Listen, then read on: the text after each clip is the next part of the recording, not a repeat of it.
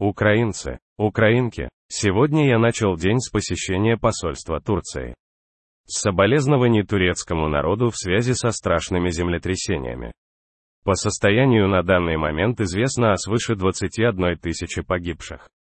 Разбор завалов продолжается. И, к сожалению, количество потерянных жизней может быть больше. Команда ГСЧС Украины работает в Турции сейчас, помогая с разбором завалов. Посольство Украины выясняет всю информацию об украинцах, которые могли оказаться в зоне бедствия. Мы разделяем боль турецкого народа. И желаем скорейшего выздоровления всем, кто пострадал. Днем я провел несколько совещаний с представителями сектора обороны и правоохранительных органов. Тематика, можно сказать, общая для этих совещаний. Это усиление государственных институтов Украины и защита институтов от любых попыток извне или изнутри уменьшить их дееспособность и эффективность. Это касается разных направлений и кадровой политики, и взаимодействия между государственными институтами, и частоты того, как работают государственные структуры. Например, на совещании с правоохранителями был доклад о выявлении и блокировании теневых схем на таможне. Вы видели в течение этих недель соответствующие следственные действия, задержания. Служба безопасности Украины, Государственное бюро расследований, Офис Генерального прокурора добились значительных результатов в защите нашего государства от тех, кто работал на государство-агрессора. Будут и соответствующие шаги СНБО, которые продолжают нашу линию защиты государства. И вся эта деятельность не только те или иные эпизоды и те или иные уголовные производства. Не только то, что касается некоторых лиц. Но это, что касается институтов.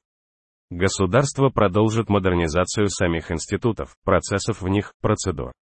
Чистота в работе государственных структур должна гарантироваться не только тем, что зависит от самих людей, но и тем, какой функционал прозрачности и подотчетности создан. И я хочу поблагодарить всех работников нашего сектора обороны и безопасности и всех правоохранителей, кто заботится о государстве, кто укрепляет государство своей работой и кто не только предлагает, как укрепить украинские институты, но и дает результат в таком укреплении. Конечно, хочу сегодня поблагодарить за результат и наших защитников неба.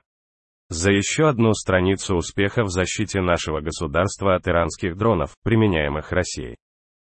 Особо отмечу бойцов 160-й Одесской, 208-й Херсонской зенитных ракетных бригад и 302-го Харьковского зенитного ракетного полка.